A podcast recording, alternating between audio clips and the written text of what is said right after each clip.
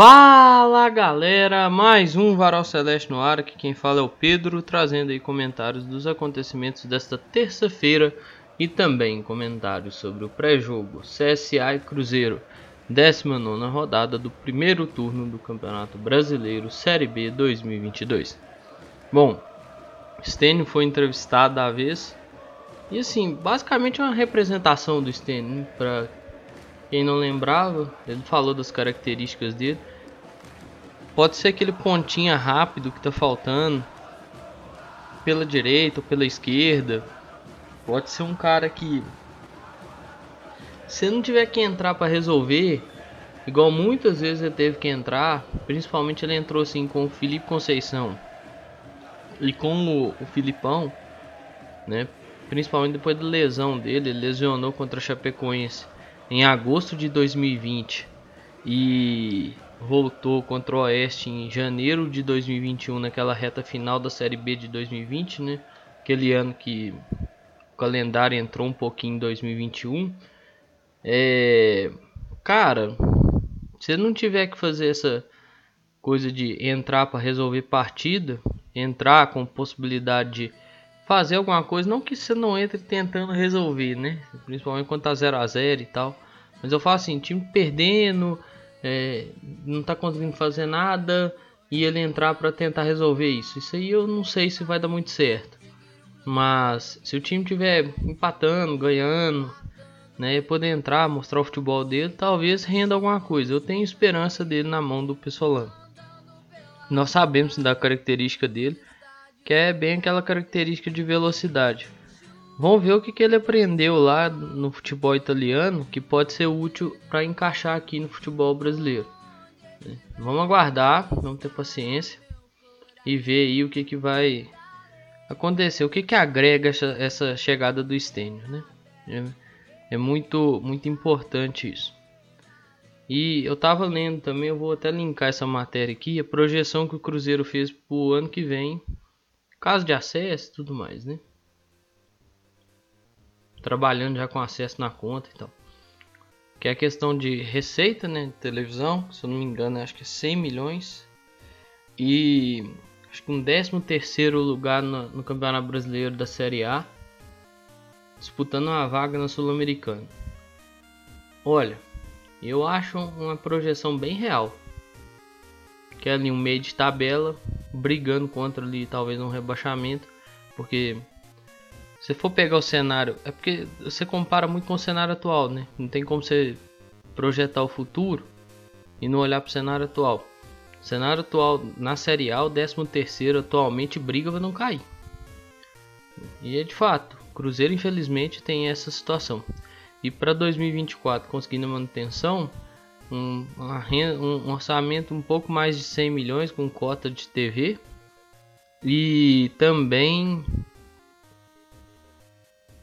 uma posição no Campeonato Brasileiro, acho que era oitavo, se eu não me engano.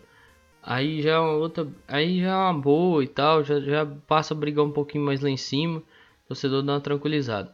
Então, o que eu quero frisar mesmo é de 2023, é realidade, velho. É realidade. Não, não acha que o Cruzeiro vai subir e vai brigar para ser campeão já de cara. Isso aí não existe. Ah, se acontecer, pode acontecer? Pode, mas qual que é a probabilidade? Uma em um zilhão? É ter cabeça, gente. Ó, eu tava olhando uns números. Acho até o Rodrigo Sanches postou isso lá no, no Twitter. Cruzeiro fez 17 pontos no primeiro turno de 2020. O Cruzeiro fez 18 pontos no primeiro turno de 2021 e agora fez 41, tendo a possibilidade de encerrar com 44. Mais para frente eu falo disso, das outras possibilidades. Olha para você ver a diferença, velho. Mas isso porque aliou, né? Campanhas muito boas, aliou trabalho é, e aliou pé no chão.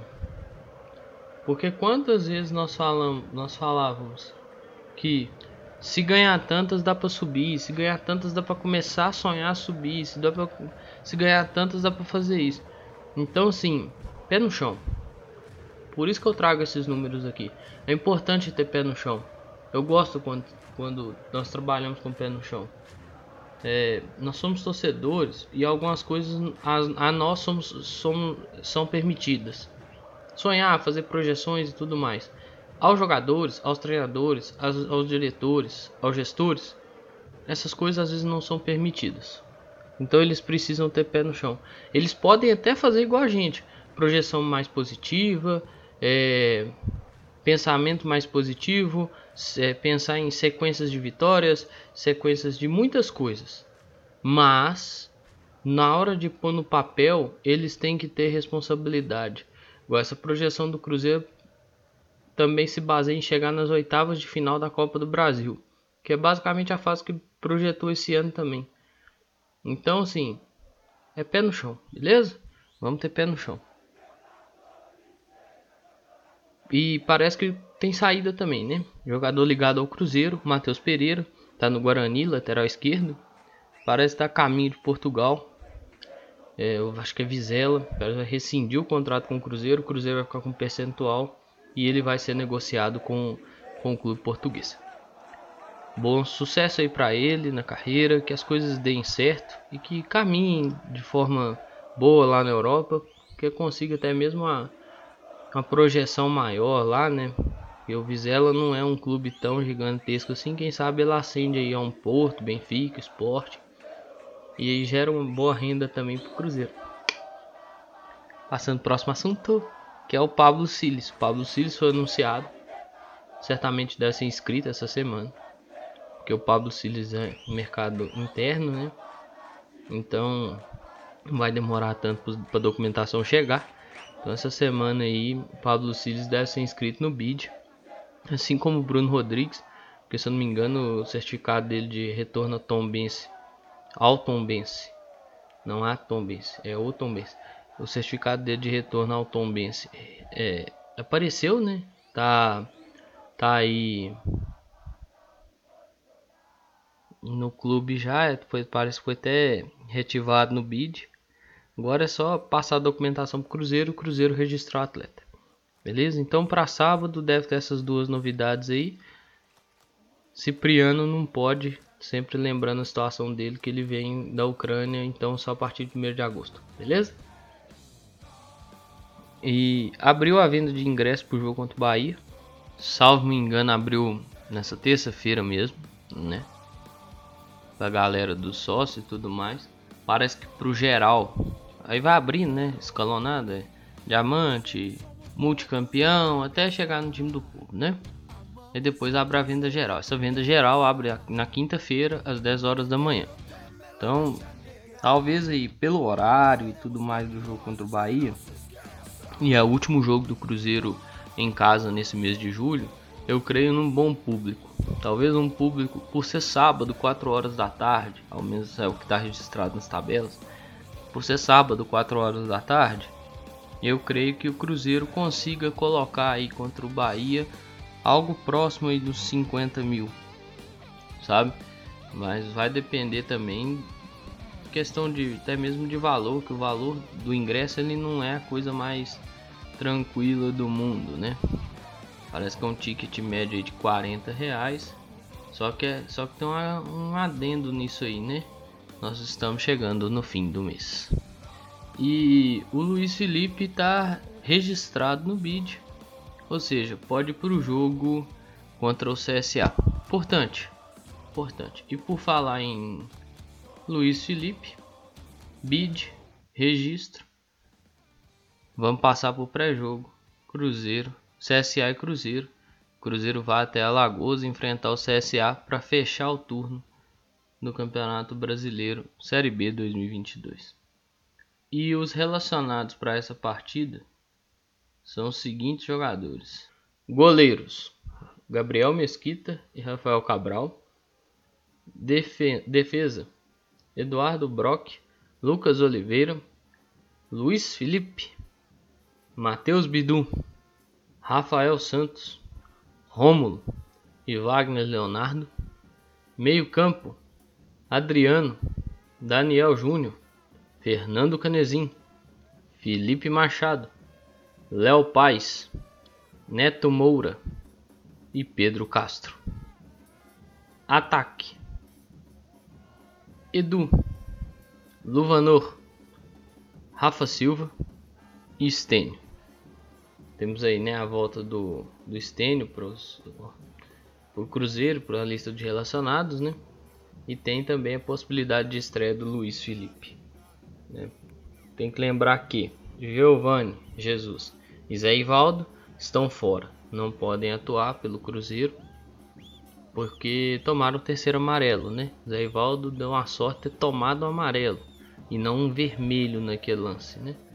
Então talvez isso possibilite a estreia do Luiz Felipe para ter a manutenção do esquema e não ter que fazer muitas improvisações. É, William Oliveira continua fora, infelizmente. Lesão no ombro, né? Que é a lesão que tirou ele do jogo contra o Novo Horizontino e deve tirar ele de mais algumas partidas. Quem também saiu da lista de relacionados e tava, né, era o Vitor Leque, que vinha sendo relacionado aí ao longo dos, dos jogos. O Breno, parece que deu uma segurada aí nos, nos garotos. Né? Importante ter calma com esses meninos. O Rodolfo também não apareceu na lista de relacionados.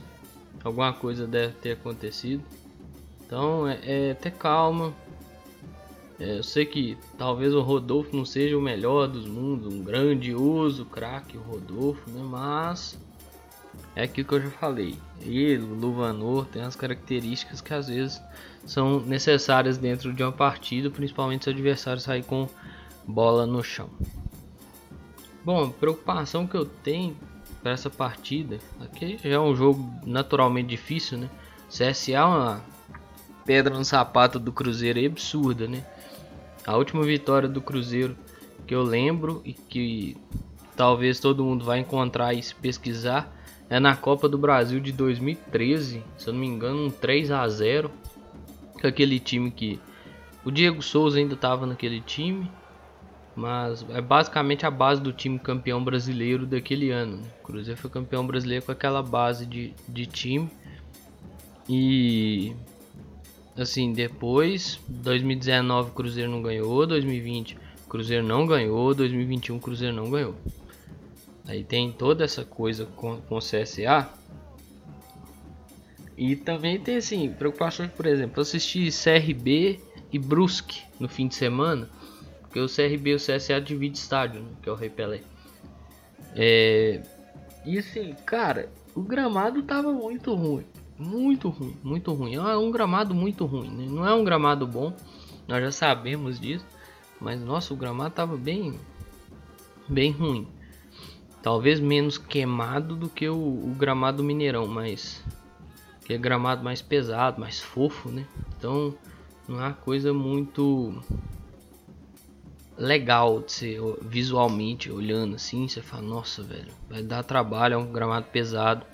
E para a sequência do Cruzeiro isso aí é, é, complicado, né? Eu tava pensando assim, o time do CSA vai tentando se ajustar, né? Que é um time que tá precisando sair do Z4, tá brigando lá embaixo, vai ter o apoio da torcida.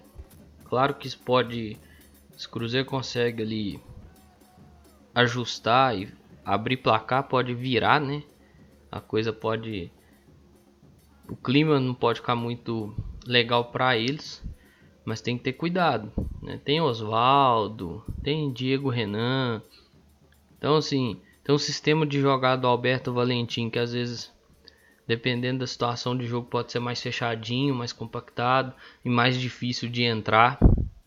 Então, tem que ver porque é aquela Estão jogando em casa, mas não é porque estão jogando em casa que eles vão abrir o peito. Fraga.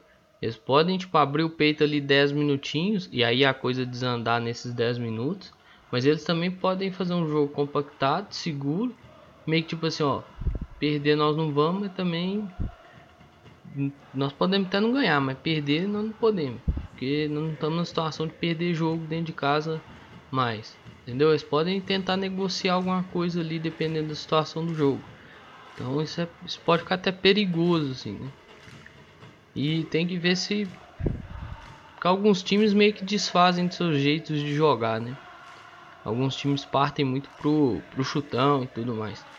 Vamos ver se eles mantêm o jeito deles de jogar, o jeito de saída e tudo mais.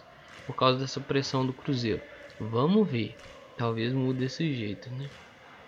E é assim a situação. Fechamento de turno. O Cruzeiro pode fechar o turno aí com 42 pontos. Se empatar. 41 pontos e perder. E é aí que é esse ponto aqui que seria maravilhoso se acontecesse. Cruzeiro fechar o turno com 44 pontos. Irmão, ia faltar um ponto para bater os 45, os famosos, os famosos 45. E também ia acontecer um negócio incrível, cara. Incrível, incrível, incrível. Ia dar uma quebrada nesse negócio do CSA, mas tem um ponto que é mais importante, que eu acho mais importante, que é o seguinte: você dá confiança aos atletas. Porque você tem que lembrar quando que é a última vitória fora de casa do Cruzeiro nessa Série B. Dentro dos rearranjos que foram feitos ali na tabela, na tabela da Série B, né, questão do adiamento do jogo contra o Ituano, se eu não estou muito enganado, a última vitória tem mais de um mês. Que foi contra o Operário, lá em Ponta Grossa. Então você dá uma quebrada. Porque pegou o Vasco fora, perdeu. Aí pegou a ponte em casa, ganhou. Ia pegar o Ituano fora, ali naquela sexta-feira, depois do jogo da Copa do Brasil, que era o, tinha sido marcado o jogo. E o jogo foi desmarcado e reagendado para frente, né? Aí jogou contra o Sport em casa, Vila em casa. Jogou contra o Ituano fora e Guarani fora. Empatou e perdeu. Então você volta a ganhar fora, ou seja, você bota, você volta a ter, você bota confiança de novo no time que é capaz de fazer as coisas dentro de casa e também fora de casa. Isso é importante. E o Cruzeiro tem possibilidades aí, né? Se consegue fazer esse resultado de vitória, que é o melhor dos mundos esse resultado, o Cruzeiro pode ficar a 16 pontos, 18. Quem dera fosse 18. O Cruzeiro pode ficar a 16 pontos do quinto colocado. Encerrar o turno a 16 pontos do quinto colocado. E aí você começa o turno contra o retorno contra o Bahia, né? Que não é um jogo muito fácil, mas o Bahia também vem de sequência aí de, de jogos. A situação do Bahia também não está das mais simples, né? Inclusive o Bahia perdeu o atleta por lesão muscular, parece que teve um problema na coxa do menino lá, que se recupere aí bem né? Que não seja nada de muito grave, mas eu acho que para esse jogo contra o Cruzeiro ele vai estar tá fora. Mas isso é papo para o episódio de sábado, né? Mas eu falo, eu tô falando porque é o seguinte, o Cruzeiro também está nessa sequência. Então, preocupa. É um, dos pontos de preocupação que eu acabei nem citando. Esse é o sétimo jogo da sequência. Vamos lá. Sport 1, Vila Nova 2, Ituano 3, Guarani 4, Fluminense 5, Novo Horizontino 6, CSA 7. Cruzeiro completa 8 no sábado. Esse é o sétimo jogo da sequência e a gente olha nitidamente que o Cruzeiro tem uma baixa física. Que a sequência está pesando para o Cruzeiro. Então, isso que me preocupa. Por isso que eu falo dessas possibilidades, porque se empata, por exemplo, o Cruzeiro encerra o turno a 14 pontos do quinto colocado. Que também não é ruim. Né? Claro, o melhor dos mundos e o que é de minha preferência seria encerrar a 16 pontos do quinto colocado. Encerrar 14 é de todo ruim? Não. Mas melhor seria encerrar 16 pontos do quinto colocado. Se perder, fica a diferença que tá. Né? Fica com 13 pontos do quinto. Então, assim, esse aí é o pior dos mundos, né? Mas vamos ver o que, que acontece. Tem cá minhas preocupações, mas eu acho que pode ser feito alguma coisa aí dentro dessa partida se tiver cabeça. Precisa também ter mais cuidado com posse de bola e ter atitude quando tiver que ter atitude. Ir lá e saber matar o jogo. Teve duas, três chances, que faça as duas, três chances e volta para casa. Cruzeiro precisa empilhar ponto e de preferência três pontos. Mas tudo que eu tinha para falar sobre o Cruzeiro, eu falei. Tem aqueles dois recadinhos importantes. Máscara sendo utilizada né, para tapar o nariz e a boca, e vacina no braço, que é muito importante. Esses dois fazem parte de um ótimo conjunto de proteção. Mas é isso aí, pessoal. Um grande abraço a todas e todos. Eu espero que vocês fiquem bem, se cuidem, cuidem de vocês e cuidem de seus próximos. Valeu! Falou!